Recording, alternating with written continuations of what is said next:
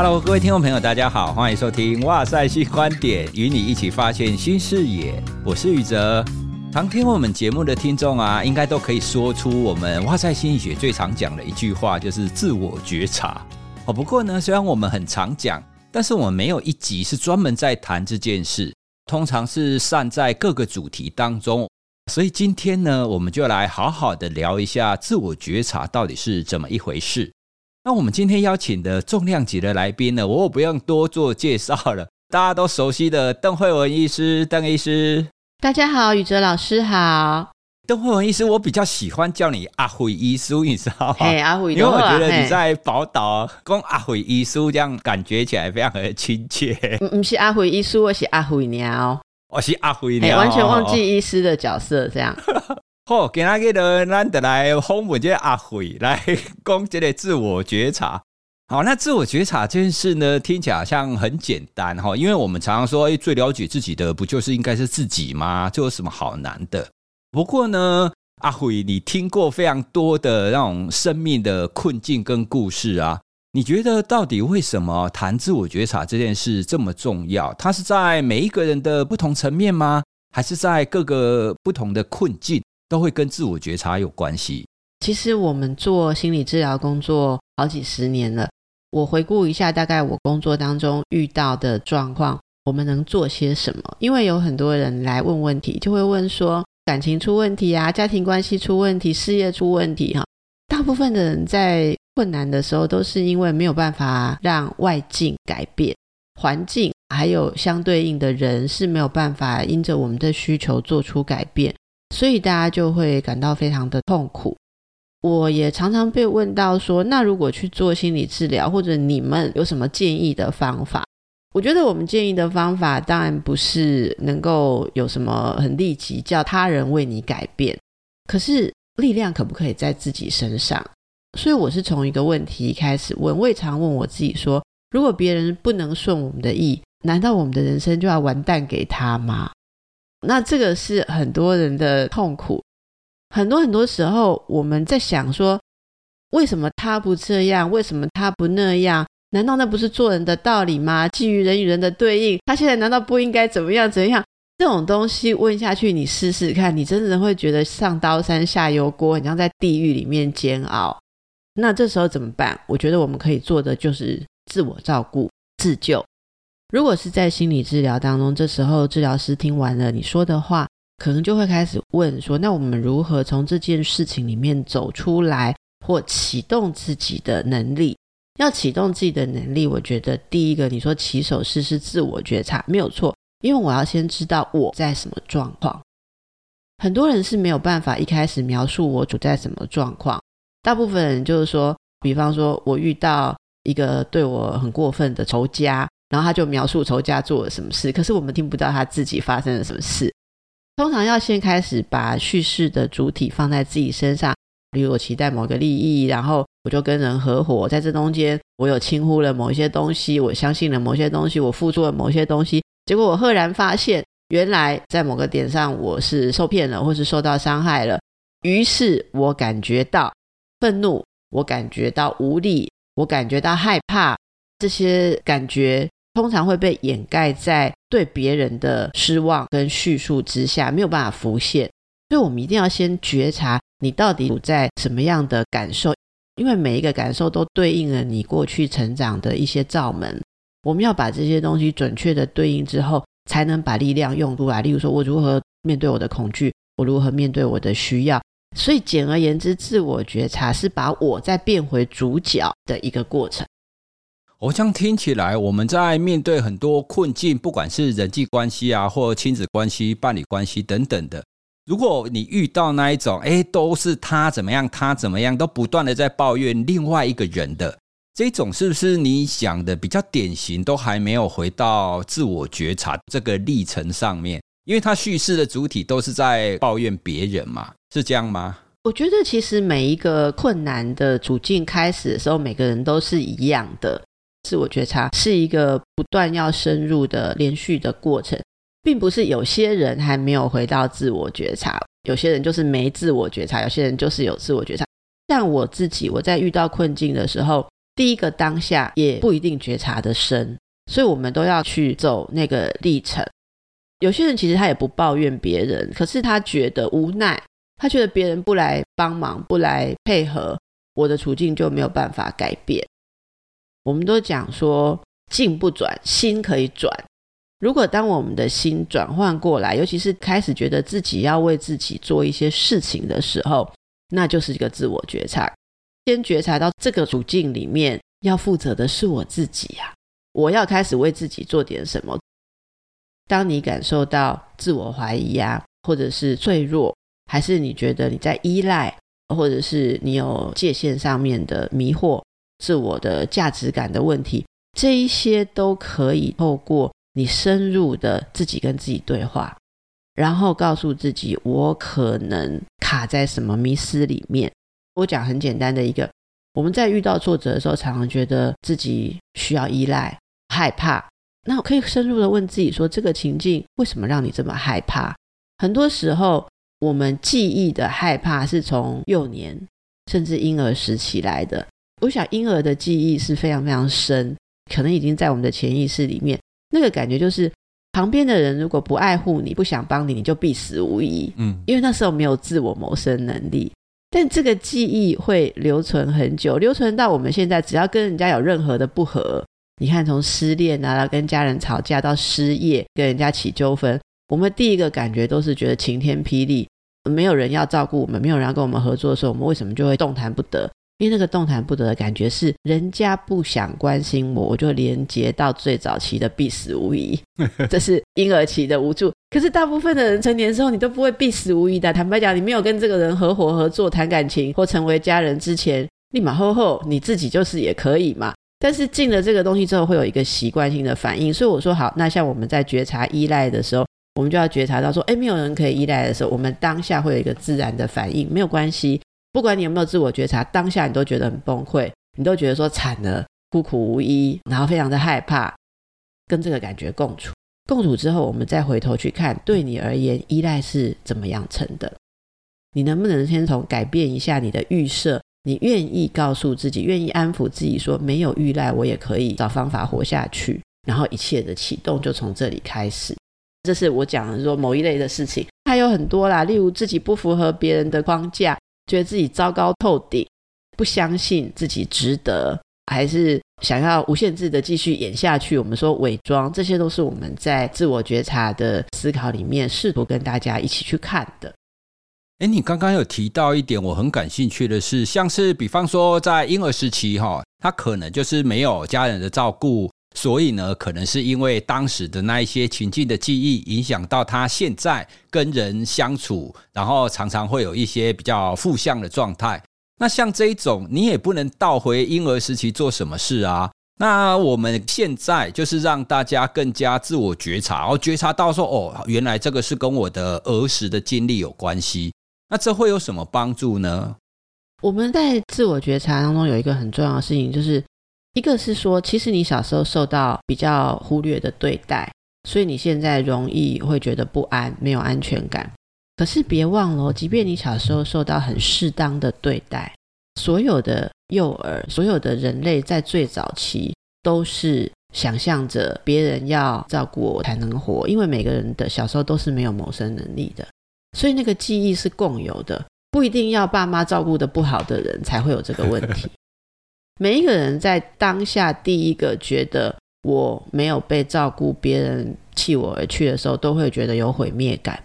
这是一个人类共有的。可是有些人他过去的经验是，他后来很成功的克服过那种不好的感觉。例如说，他有比较好的资源，让他知道，诶，我靠自己也是可以的。但有些人他因为像刚才宇哲老师讲的，成长过程中比较有特别的创伤，他始终没有修复。对于为什么人家要抛下我们这个困惑感之后，变得不相信自己，也从来没有启动过自己的力量。也许自己照自己的方式，靠自己长到成人，可是内心一直在等待着一种要重温当时有人把我抛下的那个记忆，然后要回去看看是怎么回事。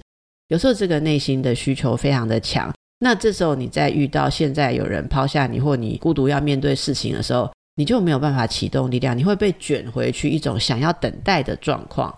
也就是说，你会被吸回去很很早的，像是留下来的课题，你还在等人来救。那刚才讲的，如果是成长过程当中比较幸运、比较有被照顾的好的人，他们比较早处理完这个期待，他不会想等待，因为他觉得等待不太必要，我往前走路也很好。可是有一些人在这个过程当中受到的创伤比较大，他就会执着要等到对方回来，自己不愿意走开。很多人其实二三十岁甚至三四十岁，在等一个背叛他的人回来，其实等的是什么？等的是他小时候内心的父亲跟母亲。这种时候就是需要很多的自我觉察。其实自我觉察，我觉得大家如果问自己一句话是：现在这个处境只剩下我自己可以帮我自己，为什么我没有在帮我自己？为什么我还在等待？那一定里面有一些需要觉察，一定是被某些东西抓住了或卡住了。这样听起来，我们似乎在很多的情境底下，特别是困境，或者是我们觉得不太顺利的时候，我们定都应该要多多这种跟自己的对话。因为刚刚惠文医师你提到的，我想象我自己的情境，它会更像是我会不断的问我自己说，为什么我现在的感觉是这样？这件事情我的看法是什么？那这件事情还有没有其他的做法？哦，如果我不是这样子去对待我的孩子，那我换另外一种心情是可以的吗？我常常觉得，有的时候，如果你在生活当中很多的情境，你可以停留下来，然后问问你自己的感受。有的时候，我们都可以有另外一种更好的选择吧。我这次觉得自己还蛮容易受到情绪的影响。有的时候啊，孩子只要一不合你的意。可能就会很想要直接冲口而出，然后就会生气。那我现在可能也是年纪大了，就是学习知道，哎，我就先停下来。所以到这边呢，我会想要再跟邓医师请教的是，我们虽然讲了这么多的自我觉察，其实包含是我们过往生命经验的觉察，或者是刚刚我提到的这种当下你的情绪状态的觉察。哦，那每一个人觉察的程度的差异好像很大。你可能遇到有一些人自我觉察程度很好哦，你可能一点一下，他就会知道说哦，原来是这样。可是呢，我相信你也遇过很多人自我觉察程度不太好。那你觉得是什么因素会影响人 就是自我觉察好跟不好啊？是修炼吗？还是他的年纪之类的？对我来讲哦，其实觉察的东西会往下一层一层。比方刚才宇哲老师说，我们对小孩有时候会有一个情绪。第一当下当然是要觉察，说我有情绪。有的人连这个都做不到，有的人只知道说小孩需要教。那从头到尾只看到小孩需要教，他没有办法想到说我有情绪。好，那下一层就是我有什么情绪？我有烦躁的情绪，还是我有愤怒的情绪？还是我想要谈的自我觉察是：那我为什么愤怒？为什么你的小孩在那边该写功课不写功课，在家整？或者是把自己的东西弄得乱七八糟，为什么我们作为父母会有情绪？比方说，我可能是会觉得不安呐、也许这里面我会想说，他如果再这样搞下去，他以后会变成一个怎么样的人？也许我们会有一种恐惧想象。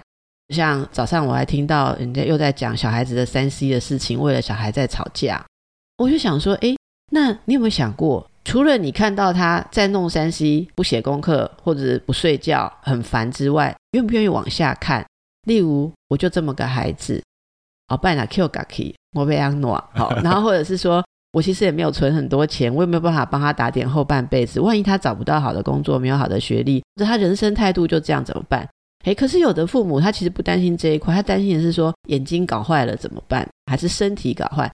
每个人在意的事情都有他连接内心最深的恐惧，甚至再觉察下去，有些父母会觉得生气，说有时间都不会想来跟妈妈聊聊天，只有在手机上面跟别人聊天。我就这么不重要，然后妈妈搞不好联想到自己的孤独啊，爸爸也没有想要跟我聊天，阿公阿妈也比较疼舅舅，很多很多啦，是，对，都没人爱我，连我好不容易拼了命生这个小孩，养这个小孩，为你花了这么多的资源，你也不 care 我。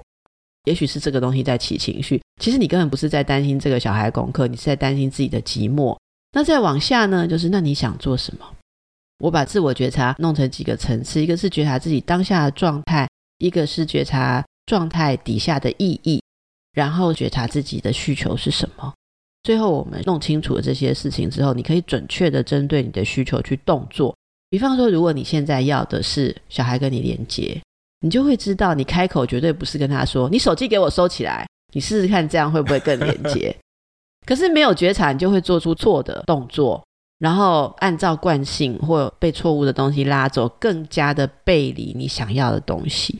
好，那如果说你现在想要的是孩子感受到你的情感，其实你可以跟他说：“哎，你在跟同学聊天吗？哎，其实我也蛮想知道你现在有些什么事情，有空的时候我们也可以聊一聊。哎，然后或者是说，你可以跟他讲说：哎，那你等一下有空或明天有空的时候，是不是可以给我一点时间啊？我也很久没有理解你学校的事情，最近在忙些什么？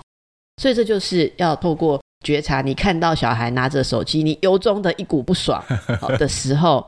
你到底底下是什么？对孩子，我觉得都还比较清楚。我们对孩子的心意比较没有那么复杂。嗯。可是如果是感情、亲密关系里面，就会百转千折。对。像我刚刚讲的啊，你想要对方更在意你。如果是孩子，我们就可以直接表达，我们也不怕丢脸。对亲密伴侣，我们就觉得说，哦，都是我在表达我在意你，结果你就越来越不在乎。听说要让你在乎，就是要假装成不在乎，所以我就要假装成不在乎，然后假装成不在乎，对方也不在乎的时候，就觉得说，是不是因为你误会我不在乎，所以你才不在乎？是不是应该我应该在乎一点，表达给你看，你就会给我？对，那这些过程中很辛苦，我们靠的是什么？靠就是自我觉察，不然就会在海浪当中迷失啊！要一步一步、一层一层的知道，一直问自己我现在怎么了，然后我现在想要什么？那我有什么可行的？哪些东西是？我自己可以做到哪些东西是要靠别人的？如果要靠别人的，我就要预期不见得会成功。我想这种心态是不断的把人生放在自己的手上，让自己主导人生一个唯一的办法。哎，慧文刚刚讲了几个阶段啊，我也分享一个比较简单的例子。就有一次啊，我带着我三岁的小孩，就是从停车场要走回家。那个时候我们从停车场走回家大概要走路十分钟，然后在走的过程当中啊，我的小孩他就很奇怪，他就不走直线。因为正常情况，我们直线才是最短距离嘛。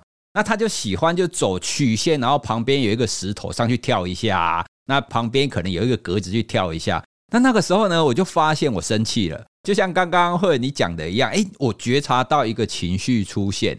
可是那个时候也真的是很巧妙，我就开始在想，诶，那我为什么要生气？就到了你刚刚提到的第二个嘛，就这个情绪你为什么会发生？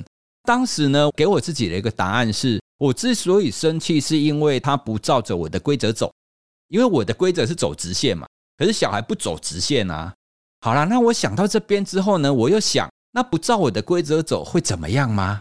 诶，不会怎么样啊，反正走回家了不起是走直线是十分钟，照他的规则走是走十五分钟。那差别是什么？哦，我就想说啊，照我的规则走最快，但是照他的规则走呢，会比较慢一点。可是他快乐。好，那这样子，我到底要不要坚持我的规则？后来就发现说，诶，那我没有必要坚持我的规则嘛？那我没有必要生气呀。在你是可以容许的情况底下，你让孩子照着他的规则走，其实蛮好的啊。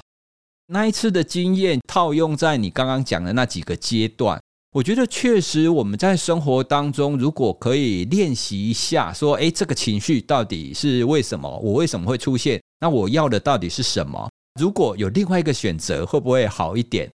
这样子的体悟对我来讲是蛮重要的，因为这让我知道，不要把情绪一出现的时候，你就立刻反应。因为通常呢，你停一下，你问一下你自己，对当下而言，对大家哈，以刚刚的例子而言，就是对我跟孩子，哈，他其实是有一个更好的方法。其实日常生活中常常都可以用到。像刚刚讲的这些事情，坦白我觉得说，就算你没有自我觉察，只要你有一点亲职技巧或自我控制，也都不会太离谱。可是有些时候，我们的状况是什么？例如很重大的失落、失望，日子几乎觉得过不下去的程度。对，像失恋啊，对，失恋有时候很苦啊，或者是失去家里面很重要的位置。像我最近才听到听众朋友询问说。他是在父亲过世之后，发现母亲财产都没有留给他，然后强迫他要放弃他的财产。他突然发现自己在这个家里面完全失去位置，不知道怎么办。他想要愤怒，想要表达，但是好像都没有用。愤怒只会让他更失去家人。所以他就压抑。好，那在愤怒跟压抑之间，他觉得他都不快乐，这是一种情况。还有刚刚我们讲的失落重要关系的时候，本来你很依赖的亲密关系，你在里面不只是依赖陪伴生活，你还有自我价值啊。如果你有自我价值的话，为什么人家会这样抛下你不管，或者甚至是抛下来的时候，明知道你很困难，你几乎过不下去，但对方竟然不闻不问，那这都会一再的启动刚才说的存在的焦虑感。我觉得这种时候特别需要自我觉察。对我而言，自我觉察在这种时候就像是最后一根浮木。刚刚讲的教小孩的时候，自我觉察是锦上添花，就是如果能够自我觉察，我们可能可以处理得更好，或把关系经营得更好。可是有些时候，当你觉得你溺在痛苦的深渊当中，叫天不应，叫地不灵，你只能忍耐，然后你只能等待时间当中自己慢慢的找出方法，或自己慢慢的痊愈的时候，那种呼喊。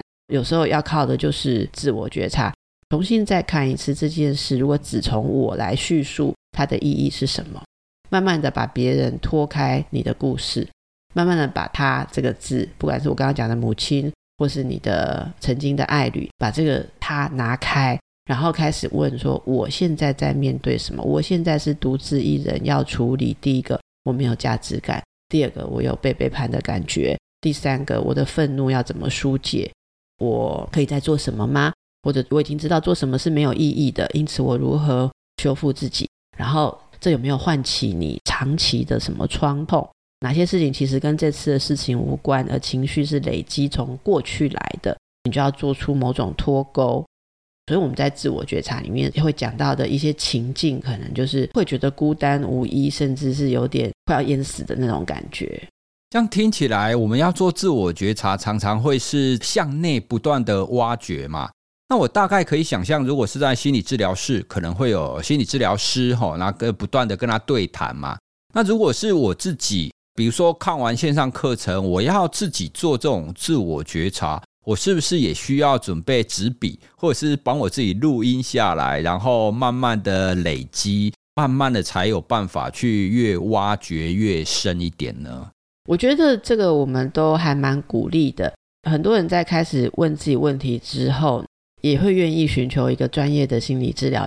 什么时候人会想要找心理治疗？就是想自己解决问题的时候，或者是死心了，只有自己可以解决问题的时候。那还在那边挣扎哈，还想要拉对方改变的时候，有时候会觉得说，我花时间去做心理治疗干嘛？心理治疗是我自己要改变，我还想拉扯对方。我还想打电话给对方，传信息给对方，我想要回去什么跟爸妈面质和解沟通。你的心还在做这些事情的时候，大概就没有办法静下来，专心的面对自己。这没有关系，这都是一个一个阶段。开始愿意自我觉察，愿意自己来照顾自己的时候，很多人会书写，甚至会做历程性的绘图。有人会用一些方式来记忆，例如说。自己给自己收集一些有意义的东西，做一些仪式性的动作，然后来标志自己一个一个进程。比方说，有人说我要觉察，我就是害怕孤单，所以我才会一再的外求。好，所以今天我做一个动作，我今天非常的痛苦，可是我要求我自己要跟自己独处一个小时。我也许去吃一餐自己的饭，然后自己就打卡拍张照。诶，这也是就像写下来一样的。我今天做了一个小动作。我在觉察，原来我很害怕孤单，我很害怕一个人。可是我自己一个人试试看一天，诶，我做到了，没有那么可怕。这也是一个历程。有一些状况是开始在面对的时候，觉得哇，这里面挖出来的东西相当的复杂、细腻，甚至久远。这时候其实打个预约电话，其实现在真的很多很多地方有心理智商的管道。还是要在自己深入去听更多的呃心理成长的课程。其实非常非常多人透过这样的投入，让自己变得独立，不再一直等待被救赎。我想这是自我觉察最重要的一个目标。除了自我觉察以外，还有一个非常重要的是，你必须要开始去做一些行动。比方说，我们刚刚讲的记录下来，然后持续的去了解你自己。或者你刚刚是有提到的，如果你觉得孤独，那你是不是试着去自己一个人吃烧肉啊，或者是自己一个人去做什么事情，去感受一下情境，并没有你想象中的那么的严重。所以这样子的行动，是不是也是我们在觉察之后，你必须要慢慢的去跨出一步的地方？你总不能老是想着说，哎，对对对，我一直觉察，一直觉察，不断的在回想自己而已，而没有做出行动，是不是就比较不有效？很少人觉察之后不会行动的，因为其实人每天都是跟循自己的情意感受在行动。做什么是一种行动，不做什么也是一种行动。如果你今天决定自己静静的坐着，那也是一个行动。所以跟自己合一的觉察，我们就会做出从自己出发的行动。人在痛苦当中无法行动，我不知道宇哲你有没有看过那个蜻蜓啊，或者是苍蝇啊，那种昆虫掉在水里面又飞不起来，翅膀湿掉的时候的状况。太重。哎，我有时候看到那个情况的时候，我就觉得很感触。我们在工作上常常要帮忙人的时候，他就像翅膀失掉一样，没有办法飞起来。那这个过程，他觉得他动弹不得，是因为他没有办法甩干那些无效的思考，嗯，没有办法去筛选，然后聚焦在对他自己真正有意义的思考上。举个例子，被人背叛的时候，你一直想说，我这么好的人为什么会被背叛？那他怎么可以这样对待我？这时候你没有办法动，为什么？第一，你自责，自责自己笨；第二，心疼自己的付出；再来就是背叛造成的后果，可能你自己一个人要去收拾，自己一个人要去受苦，要去承担，要一段时间。这些东西都会让我们处在一种哦，我被背叛的时候，我就什么都不是，我是一个被背叛的受害者。所以所有的想象就是我应该要无奈，我应该要求偿，我应该要理论。问题是对方门关起来不让你理论。有些事情你还可以透过公权力去理论，有些事情真的是没有办法理论。像我刚刚讲的家庭里面的事情，你怎么透过公权力，没有人可以替你去理论。所以这些委屈就会让我们很像翅膀撕掉的昆虫，真的没有办法动作。每一次的扑动，你都觉得你在尽力，可是你越沉越深，非常痛苦。那这时候正确的自我觉察，也许就需要一点点心理学的背景。嗯，你说觉察有没有分有用没用？当然啊，有人觉得他每天都在觉察，他一直在觉察他如何被背叛，他好苦。